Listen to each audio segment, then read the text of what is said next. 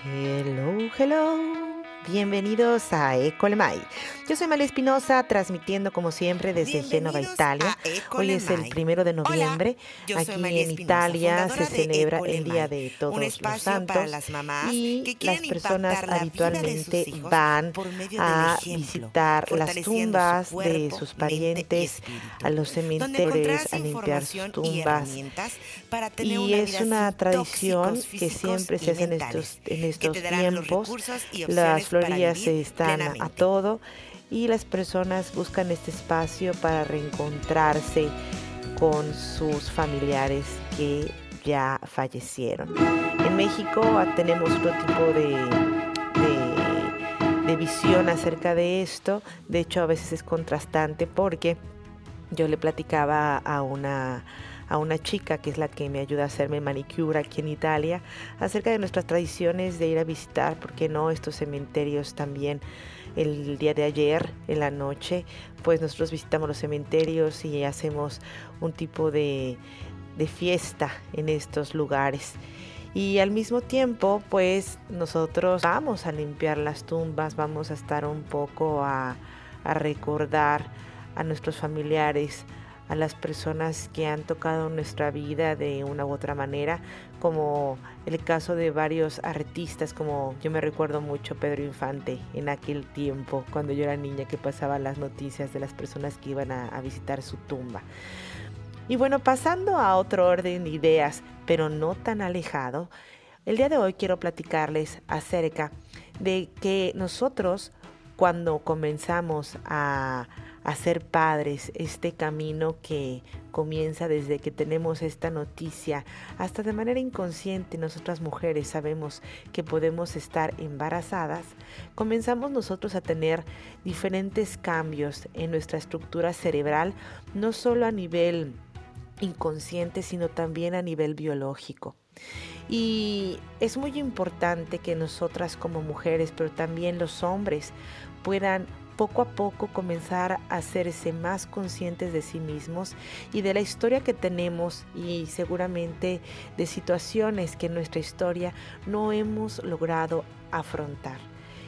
¿Por qué? Porque es como todos sabemos hasta el día de hoy, como lo proponen tantos psiquiatras y tantos psicólogos, es esa relación con nuestros padres, con nuestros caregivers, que van a formar las bases de nuestra capacidad emocional de poder afrontar la vida.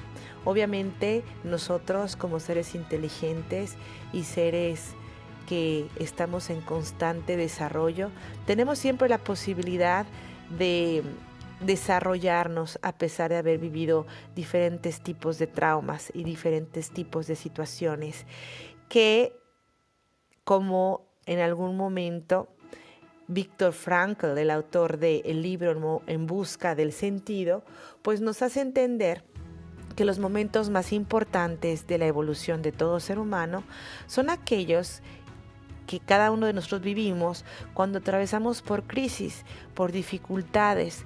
Y esto pues obviamente nos ayuda a encontrar diferentes caminos para poder eh, sobresalir, para poder sobrevivir si decidimos tomar ese camino, porque obviamente como podemos desarrollarnos, como podemos darnos por vencidos en una crisis, tremenda depresión o que esto nos lleve a buscar diferentes salidas que pueden también ser adicciones. Sin embargo, como Víctor Frankl propone en su libro, cuando logramos de cierta manera poder aferrarnos a una idea, a una imagen, a una visión, donde nosotros sabremos, sabemos que hay algo más allá de lo que estamos viviendo y aferramos esta visión, esta, esta meta eh, de manera sana, nos puede llevar a sobrepasar momentos dificilísimos de crisis y como aquellos que pasó él durante los campos de concentración. Y estas mismas carencias, estos mismos dolores nos pueden llevar a desarrollar nuestra creatividad y al mismo tiempo podemos ver que nos han regalando pues muchas grandes personalidades como lo es él mismo y muchos otros personajes que conocemos que han atravesado por grandísimas crisis, pero las han superado convirtiéndose y desarrollándose en su mejor imagen, su mejor versión de sí mismos. Al día de hoy, si me estás escuchando en este, en este, en esta sala, en este, en este podcast, quiero suponer que tú como yo haces parte de la población, aquella que podemos decir que no tenemos carencias en lo que se puede referir a todo lo referente económico, en necesidades básicas. Así mismo puede ser que tú al día de hoy goces de una posición económica que te permite tener acceso a, un internet, a un teléfono, tener un techo, eh, sea cual sea este, y tener tus alimentos diarios. Y bueno, esto no quitaría que puede ser que alguno de, de tus antepasados, como pueden ser directamente tus padres, tus abuelos, tus bisabuelos o tus tatarabuelos, hayan tenido que superar algún momento de carencia económica, pero que con, eh, con, el paso del tiempo, a pesar de esta crisis que vivieron económica, en algún momento de sus vidas, lo lograron superar y adquirieron muchísimas herramientas para poder contrarrestar eh, esta situación. Y esto a mí me lleva muchísimo a, a, mi, a mi madre, directamente a mi mamá. Mi mamá cuando fue pequeña vivió una situación económica muy difícil. Yo recuerdo muy bien cómo se enojaba y cómo se frustraba cada vez que me pedía ordenar mi habitación y me pedía que cuidara mis cosas, que tuviera que pudiera darle ese valor a las cosas que costaban tanto dinero, que costaban una cierta cantidad de, dinero, ¿no? Y, recuerdo mucho también al mismo tiempo la ilusión que le hacía poder comprarme un vestido nuevo cada cumpleaños, cada Navidad, inclusive fuera de estas fechas importantes. Ella le llenaba de ilusión poder comprarme un vestido, zapatos, cosas de moda que ella en su niñez pues no tuvo acceso por eh, la situación económica de sus padres. En especial recuerdo un día que mi mamá eh, decidió lavar todas mis Barbies y eh, mientras ella le cepillaba al cabello de una de ellas, me contó que cuando era niña siempre quiso un reloj y que cuando cumplió 15 años, ese deseo era aún más grande porque le encantaría recibirlo como, como regalo en ese momento. Al mismo tiempo, ella sabía que era algo que sus padres no se podían permitir eh, así de fácil. Pero ella quería intentar una vez más pedir este reloj como regalo de 15 años. ¿Y por qué digo una vez más? Porque mi mamá en el pasado había ya pedido, había intentado eh, poder obtener un reloj y lo único que recibió, pues sí fue un reloj, pero un reloj de esos como, como dicen, de cajita de cereal, que era todo de plástico y obviamente no daba la hora.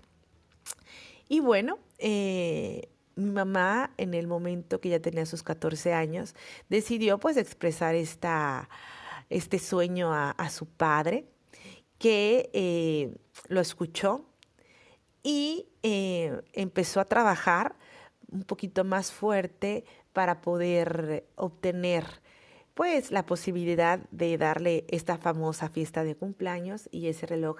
A pesar de que mi mamá se conformaría solo con ese reloj, mi abuelo buscó la manera de poder, pues, ¿por qué no celebrar esos 15 años de mi madre, que eran los 15 años de su hija la más grande, ¿no? Que antes de mi mamá había, había otro hermano, ¿no? Y, y mi mamá, recuerdo muy bien que mientras terminaba esa trenza rubia de una de mis Barbies, me, decía con voz quebrada, ¿no? Que pues su papá en ese periodo tuvo un accidente porque mi abuelo era repartidor de medicinas de una farmacia y tuvo un accidente en la, en la motocicleta y se rompió un brazo. Entonces este accidente, pues por lo que sucedió, parecía que esta fiesta pues también se estaba transformando en algo pues casi imposible. Y después de algunos meses, mi abuelo de estar en incapacidad y estar pues en condiciones médicas, pues que no podía hacer muchas cosas, de algunos meses eh, tuvieron una, una, buena noticia, que es mi abuelo logró cobrar un tipo de seguro por el accidente que había sufrido. Y obviamente lo primero que hace mi abuelo es darle un regalo a, a mi mamá, organiza la fiesta, todo esto, y mi abuelo le hace un regalo a, a mi madre. Y le da una cajita y mi abuelo muy humildemente se acerca a mi madre y le dice, yo sé que querías un reloj y yo te regalo lo que, está, lo que ha estado dentro de mis posibilidades. Mi mamá abre esta cajita y encuentra otro reloj de juguete, de plástico. Y mi mamá abraza a su padre con, con una sensación pues agridulce, porque ella, en lugar de esa fiesta, hubiera preferido el reloj. Sin embargo, cuando mi mamá abraza a su papá, mi abuelo le dice, eh, busca bien en esa caja, no, han terminado los regalos, ¿no?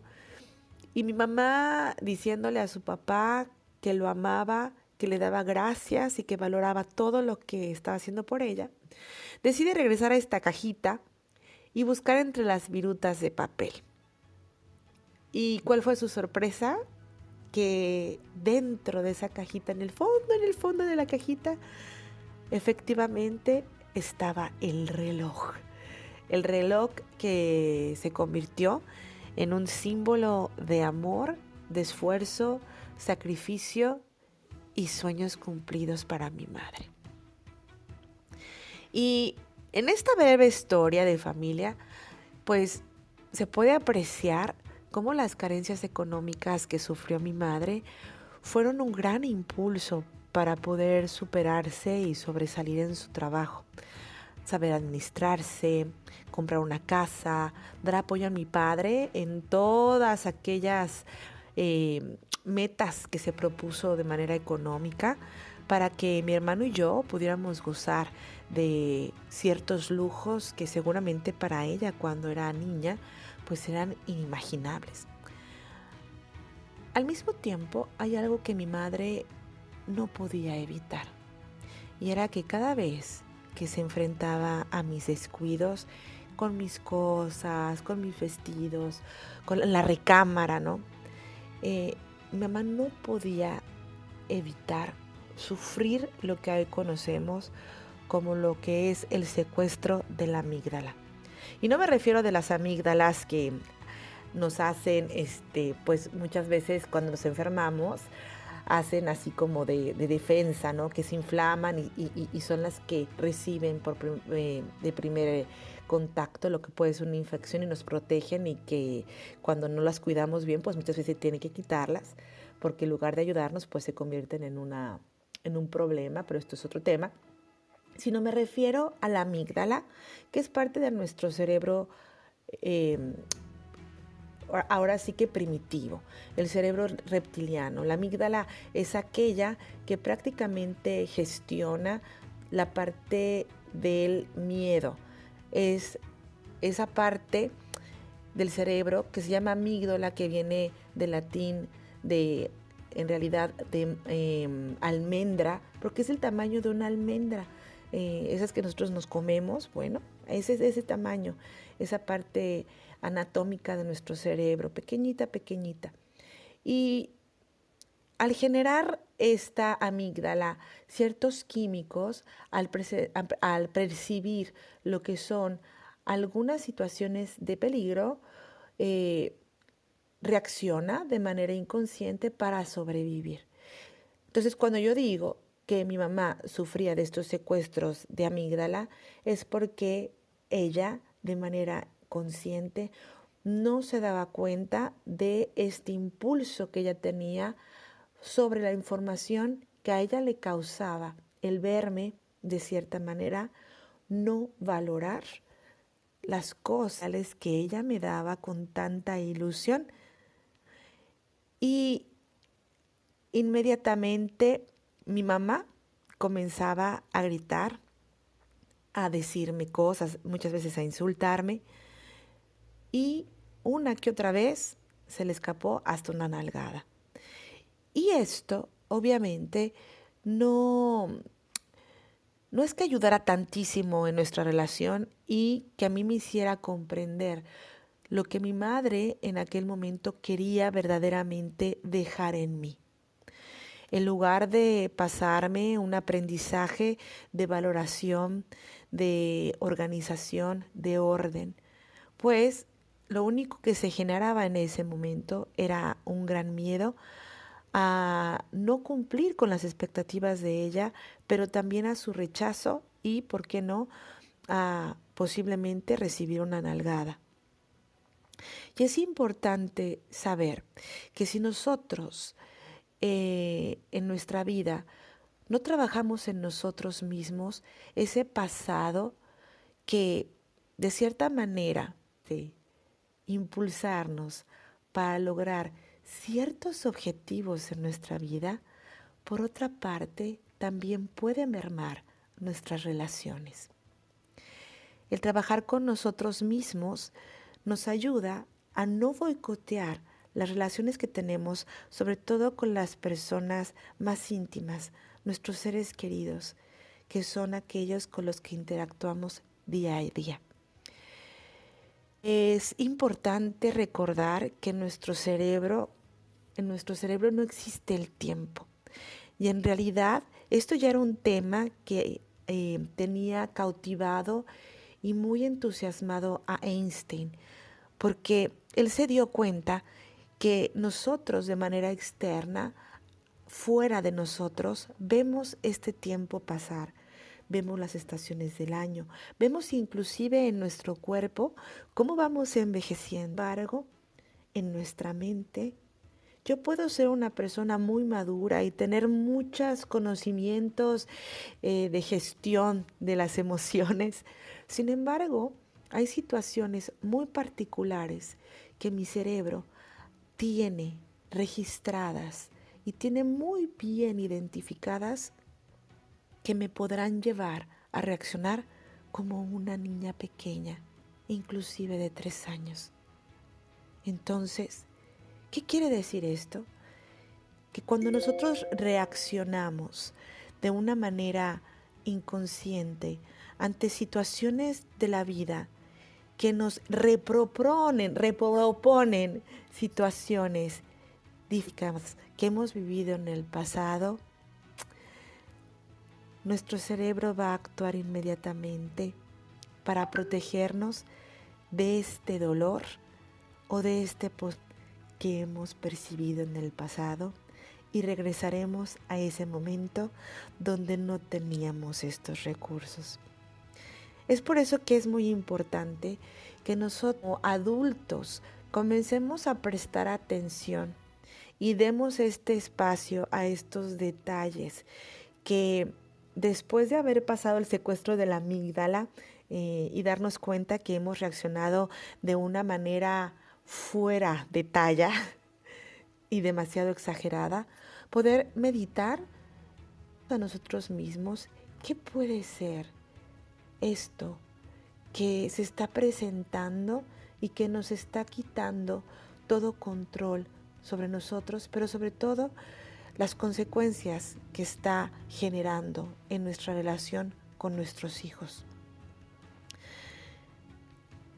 Yo estoy segura que si mi madre hubiera tenido la posibilidad de vivir y disfrutar la, abundancia que gracias a su capacidad, a sus ganas de que nosotros vivamos una vida mejor, ella seguramente si hubiera tenido esa posibilidad de gozarla desde esa niña interior, en lugar de vivirlo con dolor y frustración, seguramente ella hubiera disfrutado como yo y hubiera podido tener esa capacidad de pasarme de una manera más adecuada el aprendizaje de valorar las cosas, que al día de hoy, obviamente, por diferentes eh, caminos que he recorrido y conocimientos que he obtenido, puedo ver la intención positiva de, de mi madre desde ese miedo que ella sufría de manera inconsciente.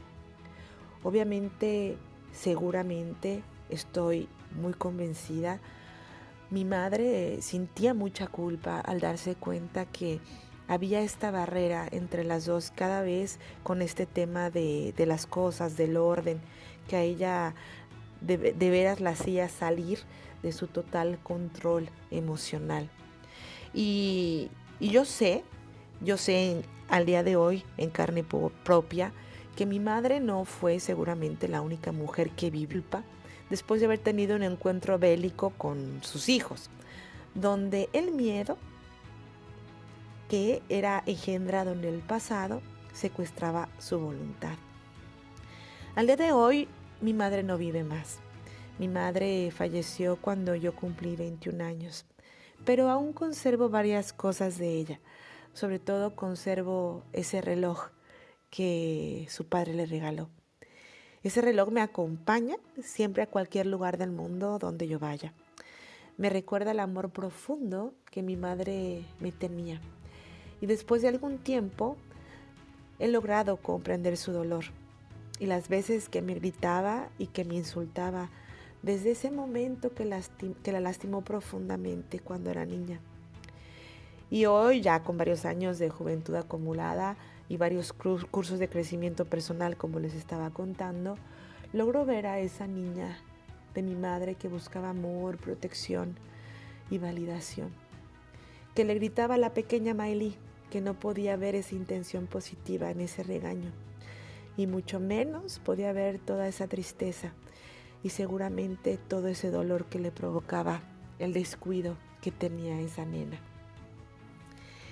Y hoy los invito a reflexionar sobre cuáles son esos momentos donde sufres ese secuestro de la amígdala, donde el miedo se apodera de ti y te aleja en lugar de acercarte a tus hijos y a las personas que amas. Recuerda que la culpa no nos sirve de absolutamente nada, que lo que nos sirve aquí y ahora es saber que tenemos regalos que no nos cuestan nada y son más valiosos que las cosas materiales. Y no podemos permitirnos perderlos por no tener dominio propio al no conocernos. Mi deseo es que hoy profundices en ti y en esos dolores que parecen estar cauterizados, pero que salen cuando menos te lo esperas. Siéntete libre de conocerte, mejora no podemos amar aquello que no conocemos. Feliz día y buen viaje interno. Recuerda que en Ecolemai siempre encontrarás tips para llevar una vida con menos tóxicos físicos y mentales. Y nos vemos pronto.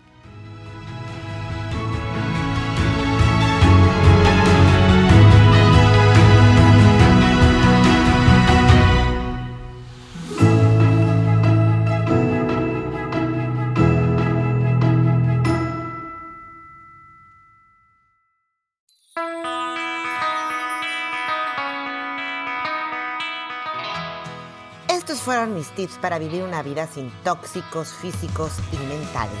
Espero que te puedan ser útiles en tu vida y que pronto puedas ver reflejada la armonía en tu familia y en cada aspecto de tu vida.